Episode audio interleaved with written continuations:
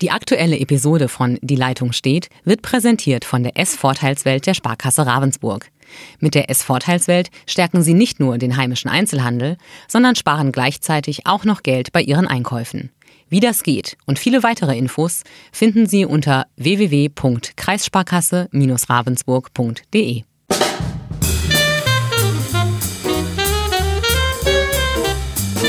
Die Leitung steht. Zwei Chefredakteure im Gespräch über Politik und Journalismus.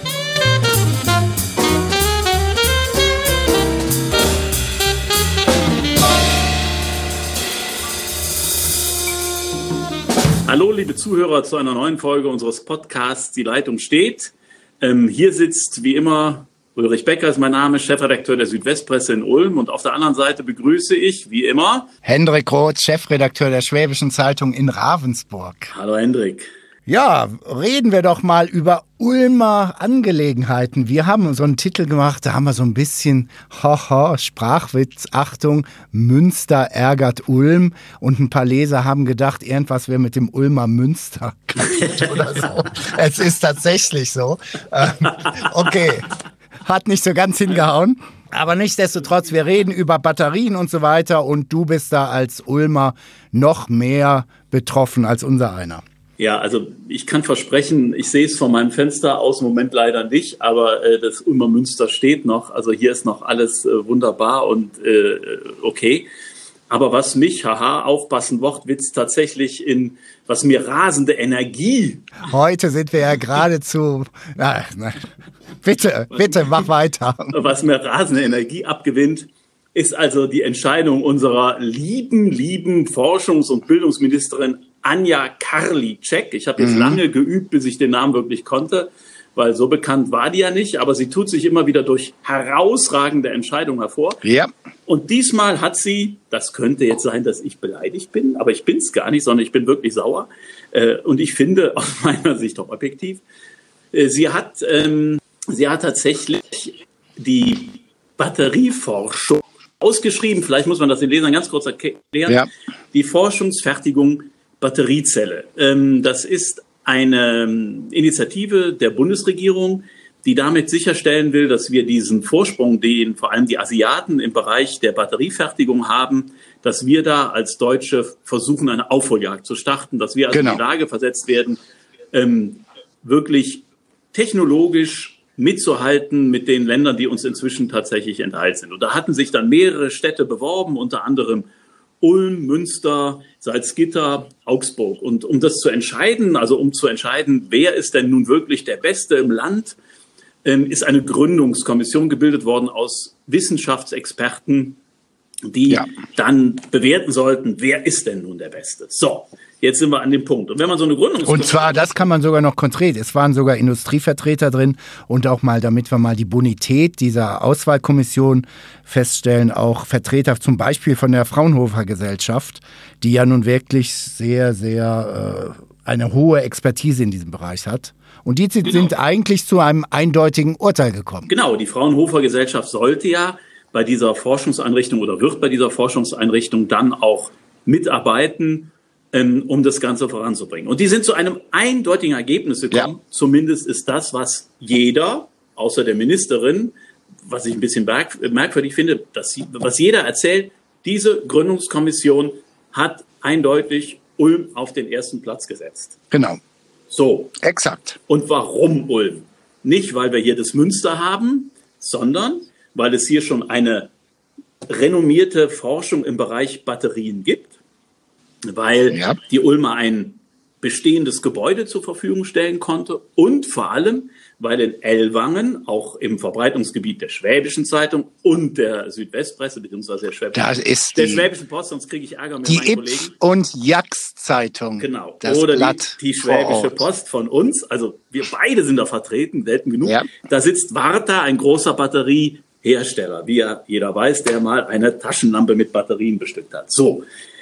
Also beste Voraussetzung, um diese Aufholjagd zu beginnen. Und jetzt, heute lese ich in einem, in einem Infobrief, den der Tagesspiegel herausgibt an Entscheider, Münster hat nicht nur, ist nicht nur Ulm unterlegen. Im Tagesspiegel, in diesem Infobrief des Tagesspiegels ja. aus Berlin steht Münster landete auf dem fünften Platz. Also rote Laterne, letzter Platz. Ja, das ist eine gute News. Die, die hatte ich auch noch nicht, aber das gibt ja wirklich eine gewisse Würze an alles ran. Und auch der Spruch von der Karliczek, so, wo ich dachte, macht die jetzt auf Donald Trump aus dem Münsterland oder so, weil sie darauf angesprochen worden ist, wie denn die Entscheidung, ähm, da sagt sie, nein, nein, das sind alles Falschmeldungen, die in den vergangenen Wochen hochgekommen sind. Ja, alles Fake News. Jetzt müssen ja. wir aber nochmal, also man muss sich diesen ganzen Vorgang, also ich komme da gerade zu uns Schwärmen, mal auf der Zunge zergehen lassen. Es lag alles im Ministerium für Bildung und Forschung, also auch bei Frau Karliczek. Dann hat man aber in der allerletzten Minute die letzte Entscheidung ins Bundeswirtschaftsministerium vergeben. Warum? Weil man Angst hatte, dass bei Frau Karliczek eine gewisse Befangenheit stattfinden könnte. Ja. Und jetzt überlegen wir uns, warum könnte denn die arme CDU-Ministerin, die sich ja bisher mit wenig aus der Deckung gewagt hatte, befangen sein? Warum? Weil, weil sie aus Ibbenbüren kommt. Ich habe nichts gegen Ibbenbüren. Aber ich war da mal. Ja, ich noch nicht. Ich kenn's gar nicht. Also ich ich ein riesen, riesen Kohlekraftwerk. Ja, ja, ja eben, daher kenne ich es nämlich auch. Siehste.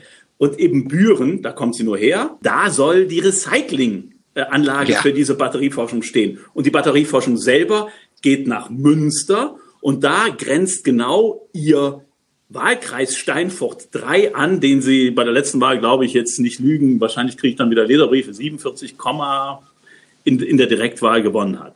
So, wer jetzt mal irgendwann diese wunderbare US-Serie auf Netflix geguckt hat, House of Cards, der weiß natürlich, dass in Amerika bei den schlimmen, schlimmen Amerikanern sowas passiert, dass äh, Kongressabgeordnete dann was versprochen bekommen, zum Beispiel den, den, den, den Standort einer, einer äh, ähm, äh, Militäreinheit und dafür dann ihre Stimme verkauft.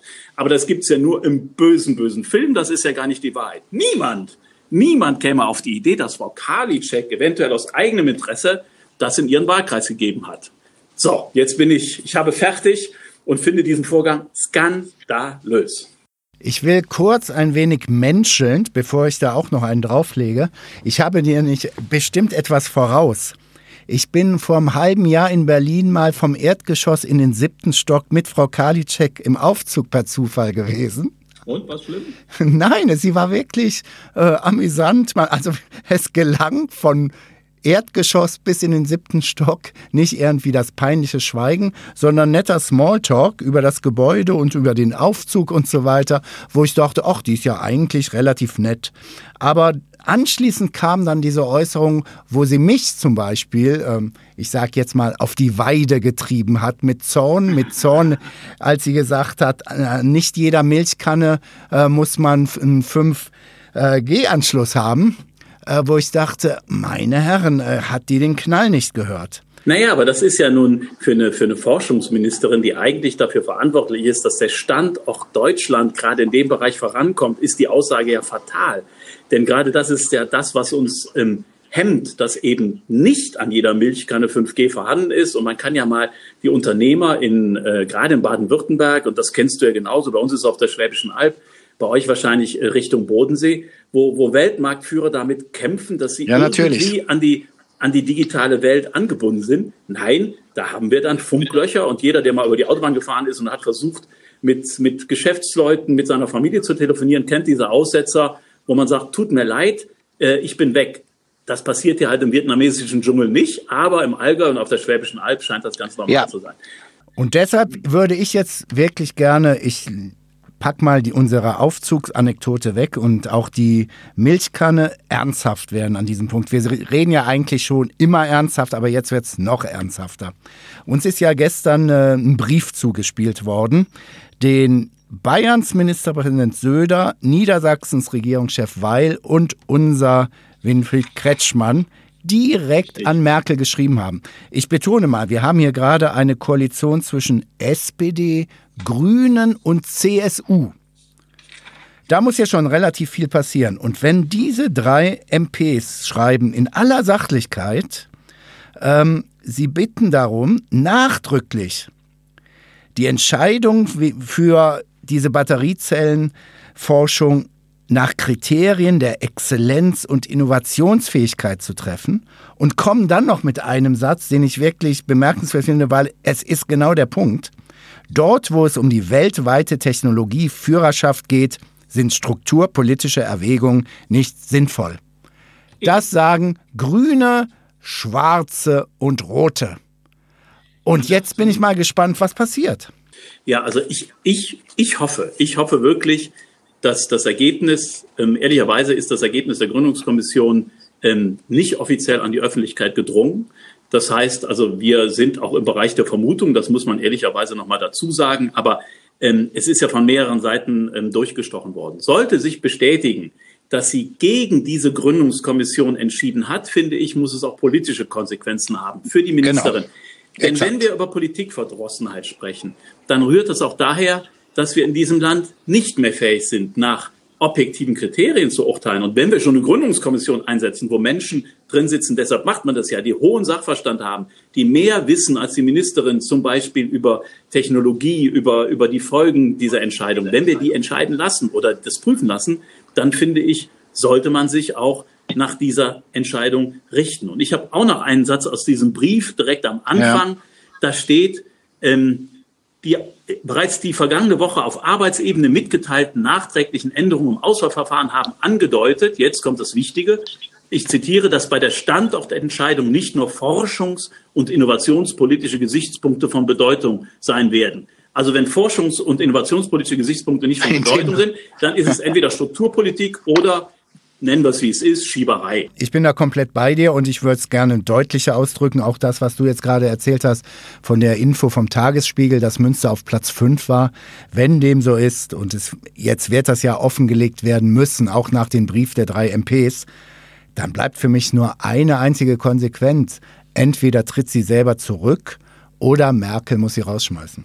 Ja, das finde ich auch. Und es ist ja auch nicht nur, es ist ja jetzt keine äh, Ministerin, die in der Vergangenheit durch äh, große Ergebnisse geglänzt hätte. Sie hat zwar nun äh, erst ein, gutes Jahr Zeit gehabt, aber ich zitiere da auch nur Kollegen von der Zeit, die schon vor ähm, etlichen Monaten die Frage stellten, was eigentlich die Frau Karliczek aus Ibbenbüren bisher in, in ihrem Ministerium getan hätte, weil die nicht so wirklich viel, weil die Ergebnisse bisher ähm, gegen Null gingen. Und da finde ich, ähm, das, äh, und das ist genauso, wie du das gesagt hast. Ich glaube, wir können uns das nicht mehr leisten. Experten sagen ja, und dann bin ich wieder auf der sehr ernsthaften Ebene, Experten sagen, dass wir im Bereich der Batterieforschung und der Batteriefertigung gegenüber Märkten wie ähm, China, äh, Südkorea oder USA um mehrere Jahre zurückliegen. So, wenn wir jetzt eine Aufholjagd starten wollen, brauchen wir eigentlich einen Standort, wo alles konzentriert zusammenpasst, wo man sagt, es gibt schon alles, es gibt ein Gebäude, wir können sofort loslegen, um die Innovationskraft zu entwickeln, um diesen Rückstand aufzuholen.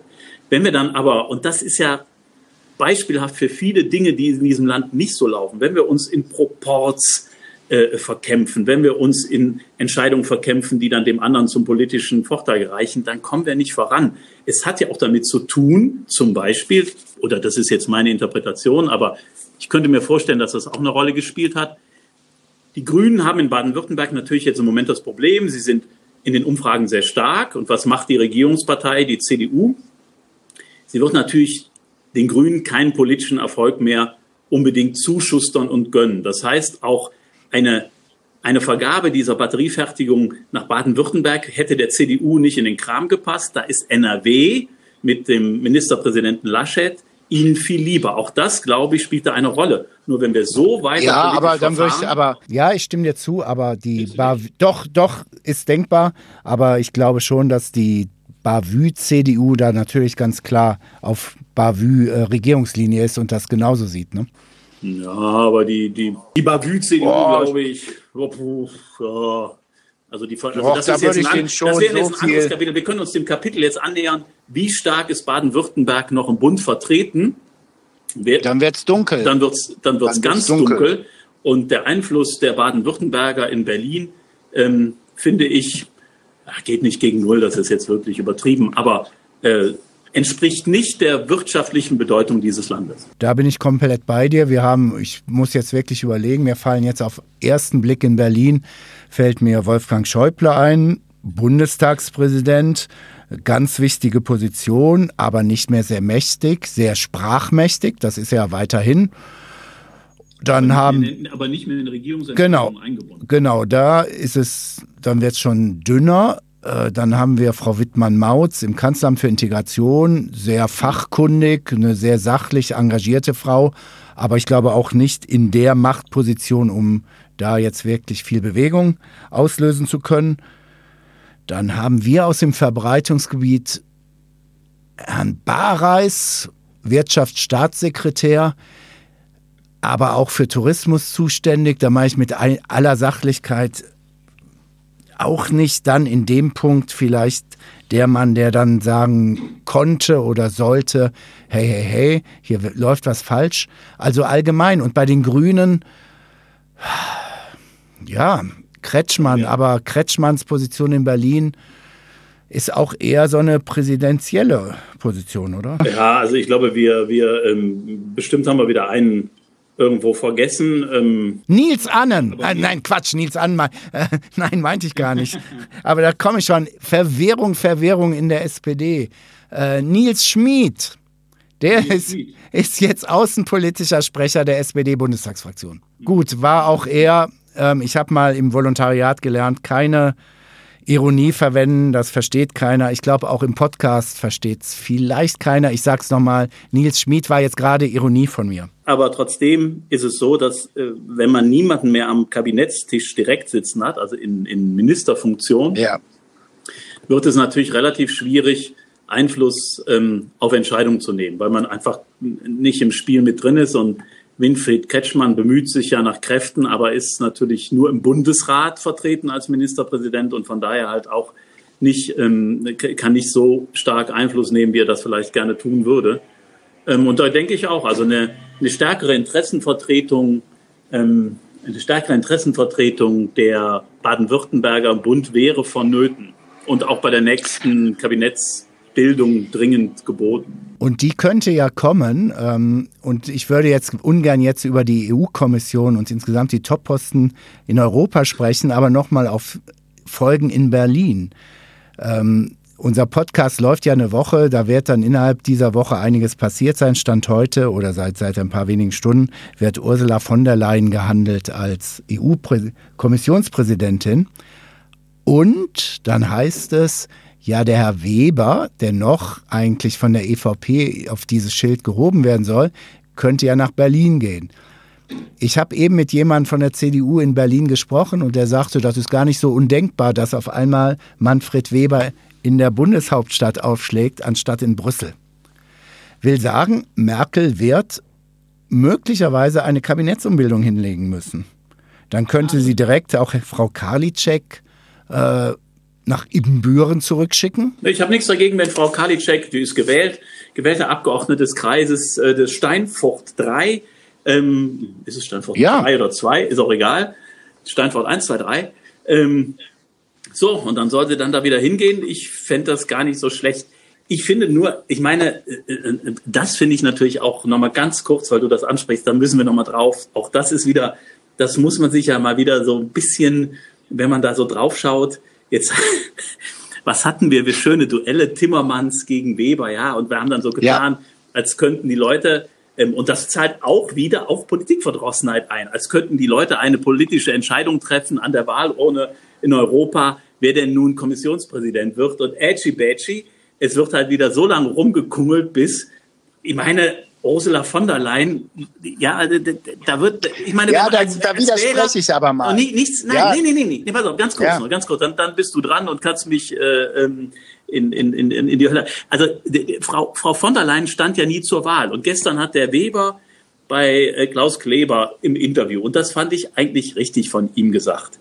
Er hat gesagt, auch wenn er natürlich um sein politisches, um seine politische Karriere kämpft, aber die Argumentation war richtig, dass er gesagt hat, naja, wenn wir das Votum der Wähler überhaupt nicht mehr ernst nehmen und wenn wir überhaupt nicht mehr daran glauben, dass, dass man einen Wahlkampf führt und danach hat das alles keinen Bestand, warum sollte dann, warum sollte dann in Teufelsnamen irgendeiner zur Europawahl gehen? Wir haben eine wirklich Ja. hohe Wahl, äh, äh, äh, ja, du weißt schon, Wahl, Wahlbeteiligung, Beteiligung. eine Wahlbeteiligung gehabt.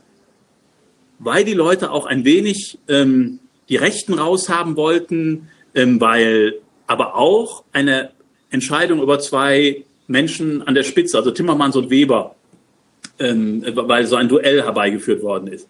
So, und das ist alles nur Makulatur und wird dann im Hinterzimmer, im, im, im nachts um drei von den Regierungschefs pulverisiert. Da halte ich kurz dagegen, klingt sehr schön, aber ich bin da mehr für pragmatisch und Seriosität. Es steht ja oh. bislang in keinerlei, in keinen Gesetzen, und zeig es mir, wo äh, anders der, der Kommissionspräsident wird vorgeschlagen von von dem Europäischen Rat und das Parlament stimmt zu. Wenn wir anders wollen. Steht, das, das Parlament hat sich an der Wahlentscheidung zu orientieren, wenn ich das so richtig in den Ja, gut. Also ich bin aber, ich bin sogar gar, ein, ich bin gar nicht weit bei dir. Ich glaube, wir waren schon viel weiter, nämlich bei äh, Schulz Juncker vor, halt vor der, bei der letzten Wahl. Ähm, wenn wir diesen Spitzenkandidaten wollen, bin ich auch dabei, dann braucht es transnationale Listen und so weiter. Da müssen wir wirklich ein paar Fortschritte machen, die uns jetzt nicht mehr helfen. Ja. Aber ich möchte trotz allem, jetzt bin ich der Spielverderber, ich möchte gerne nochmal zurück in die Bundespolitik und damit zurück in die Landespolitik. Wir sind durch die EU und Weber ein bisschen darunter gekommen. Aber nehmen wir an, kommen wir nochmal zu einer möglichen Kabinettsumbildung. Die CDU Baden-Württemberg hat ja gar niemanden. Wen schickt denn die CDU Baden-Württemberg jetzt nach Berlin, wenn so ein Plötzen, das ist ganz dramatisch. Es ist so dramatisch, wie ich auch glaube, dass die Entscheidung für die Spitzenkandidatur gegen Kretschmann äh, ein Schuss in den Ofen wird. Naja, also, also wir. Frau Eisenmann, Frau Eisenmann ist für mich äh, Stuttgarter Blase. Viele in Stuttgart sagen, eine ganz tolle Schulministerin. Ich behaupte, wir fahren zehn Kilometer außerhalb raus aus Stuttgart, da weiß gar nicht niemand mehr, wer Frau Eisenmann ist. Also Ihr Bekanntheitsgrad oder Ihr mangelnder Bekanntheitsgrad könnte ein Problem sein. Ich finde nicht, dass sie eine schlechte Politik macht, also gar nicht, sondern das, das, das ist schon, das hat schon Hand und Fuß. Das Problem ist halt nur, was du ansprichst.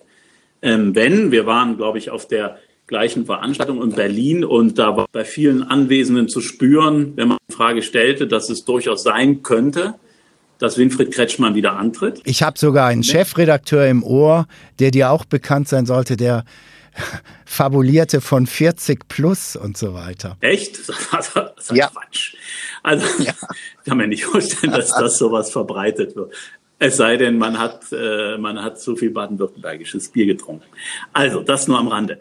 Ähm, also ich glaube, dass dann natürlich, wenn Winfried Kretschmann nochmal antreten würde, was ja, wie gesagt, da, da gehen die Meinungen ja hin und her. Also man hört das eine, man hört das andere. Ich glaube, das vielleicht hat er sich wirklich noch gar nicht selbst entschieden. Aber wenn er es tun würde, wäre Frau Eisenmann und das würde ich dann schon ähm, mit einer weiteren Flasche Wein. Wir haben ja schon zwei im, äh, über die Koalition ja. laufen, aber das würde ich dann mit einer weiteren Flasche Wein versehen, auch wenn das noch ein langer Zeitraum hin ist. Äh, dann hat sie keine Chance gegen Winfried Kretschmann. Da würde ich auch gar nicht gegen, ist nicht wagen, dagegen zu wetten. Ich würde wirklich gerne ein bisschen über die Landes-CDU sprechen. Ich finde, sie ist nach wie vor ähm, ausgelaugt, ich will gar nicht diese, diese normale Geschichte immer erzählen, dass sie von den zwei Wahlniederlagen sich immer noch nicht erholt hat. Ähm, aber irgendwie ist nach wie vor da was dran. Ähm, sie sind zerstritten. Es gibt immer noch die alten Flügel, äh, die es auch schon gab äh, bei Oettinger und ähm, Schawan.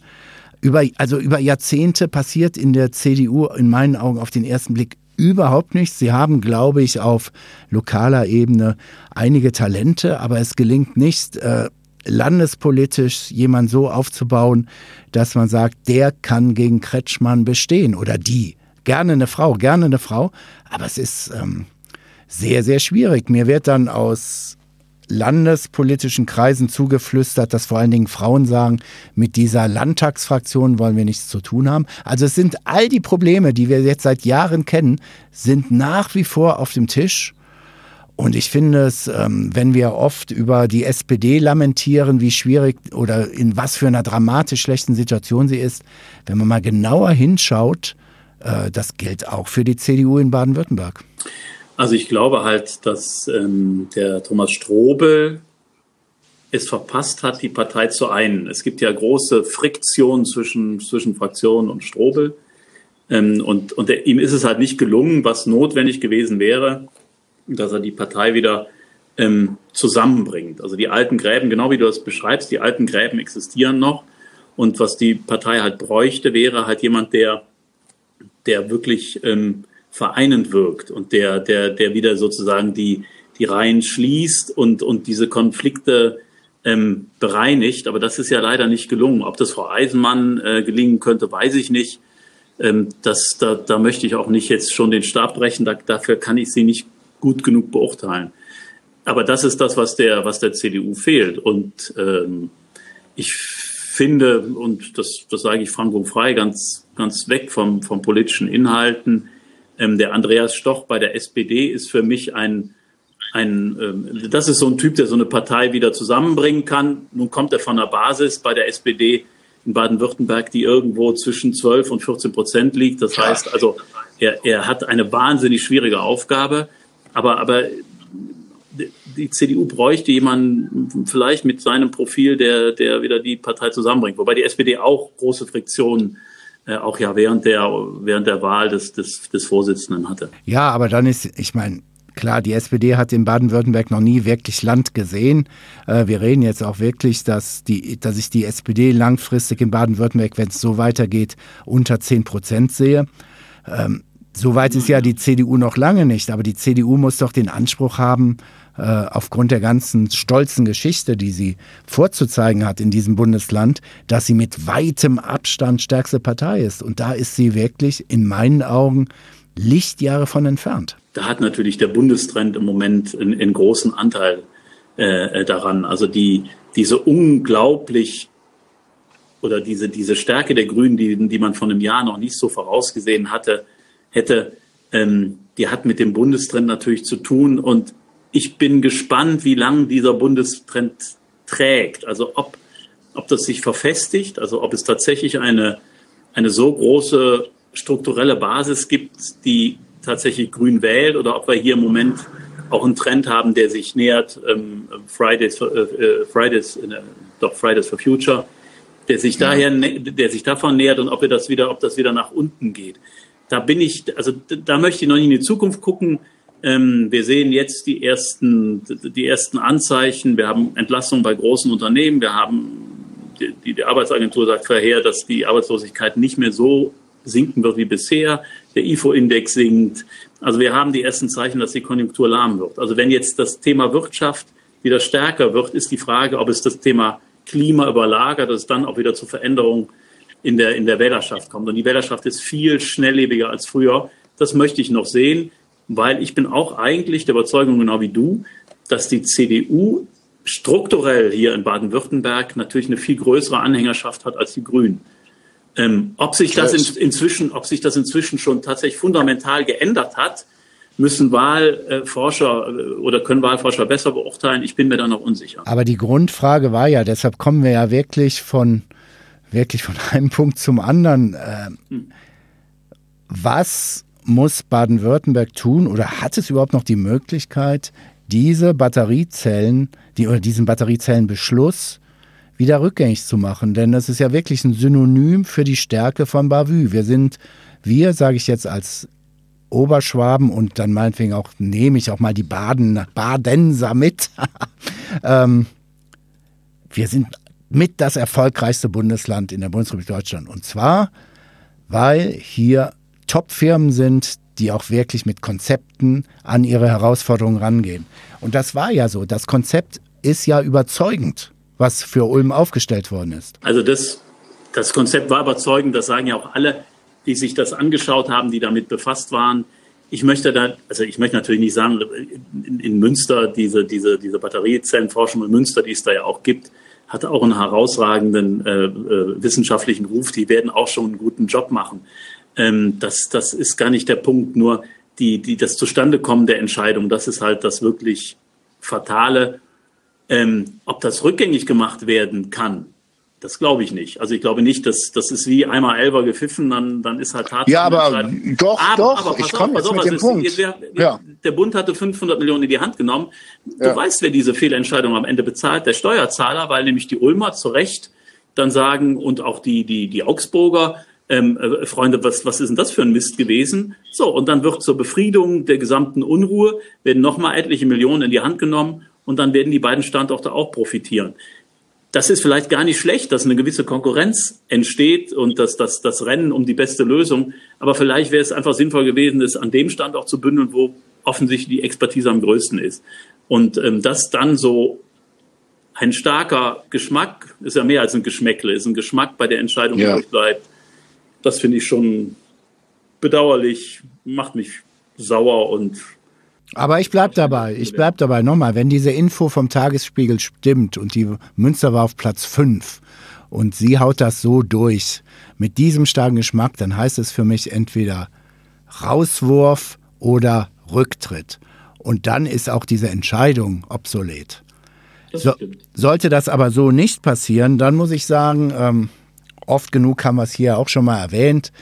Ich habe ja nicht so einen wirklich schwäbischen Unterton in der Stimme. Ich komme aus dem Ruhrgebiet.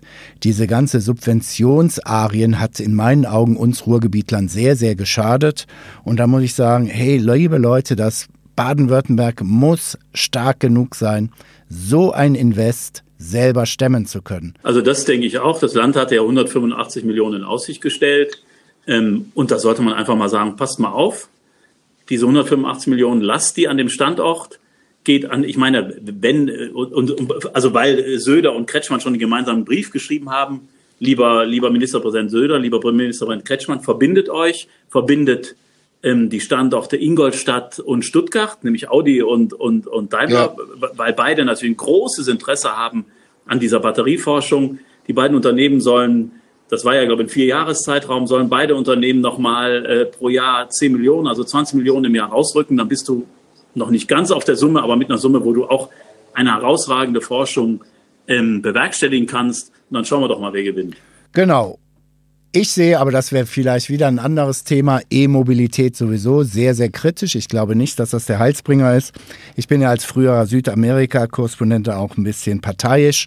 Ähm, die Puna in den Anden zwischen Argentinien, Bolivien und Chile wird gerade massiv zerstört. Menschen werden vertrieben und so weiter. Nur damit, ich bin jetzt polemisch, damit man im Stuttgarter Kessel, äh, Kessel möglich äh, frei hüsteln darf, ohne große Schadstoffe. Ähm, da fällt mir nichts mehr zu ein. Ich will sagen, ich glaube, wir sind da auf einem Irrweg und wir müssen noch ganz andere Sachen machen. Aber vielleicht kämen ja diese Forscher dann auch auf diesen Punkt und sagen, ey Leute, wir müssen völlig anders denken. Ah, vielleicht kann man es dann doch mit der Brennstoffzellenforschung äh, genau. oder wie auch immer probieren. Aber ähm, wir werden sehen und ich traue auch den Ulmern, beziehungsweise nicht den Ulmern, sondern den Baden-Württembergern zu, dass sie ganz ohne staatliche Hilfe auf viel bessere Ideen kommen als die Exakt. Münsteraner. Und da, da werde ich jetzt mal auch, du weißt ja auch, wie man unschwer hören kann, dass ich nicht aus dem Ländle komme.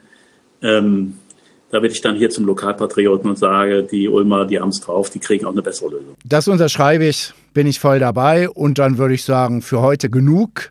Vielleicht in der kommenden Woche können wir dann tatsächlich mal über die EU-Kommission sprechen und alles Mögliche. Dann wissen wir mehr.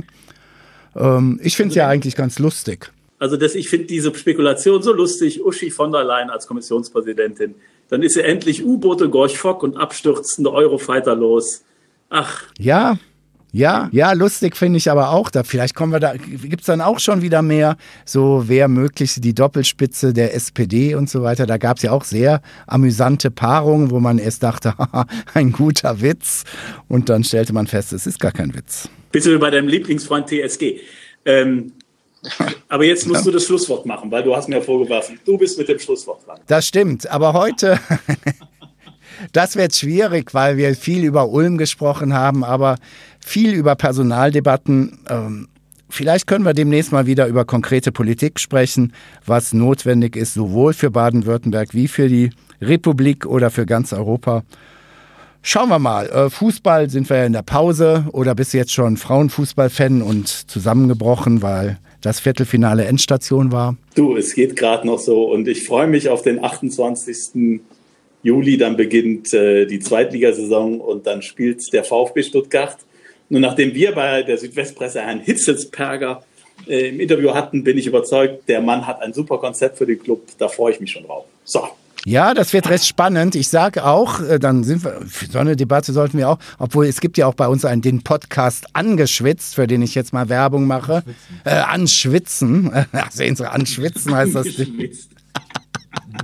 oh, ist auch nicht schlecht, oder? Also, der Podcast heißt Anschwitzen, wo unsere Fußballexperten über solche Sachen philosophieren. Ich sage jetzt nur, ich glaube, die zweite Liga wird sehr, sehr schwierig für den VfB, äh, genauso wie für den HSV. Da gibt es jetzt in meinen Augen im nächsten Jahr oder für die nächste Saison Minimum fünf potenzielle Aufsteiger. Das wird schon sehr, sehr heftig. In diesem Sinne. Das war das Schlusswort. Man klar. hört und spricht sich kommende Woche. Alles Bis klar. dann. Tschüss. Ciao. Ciao.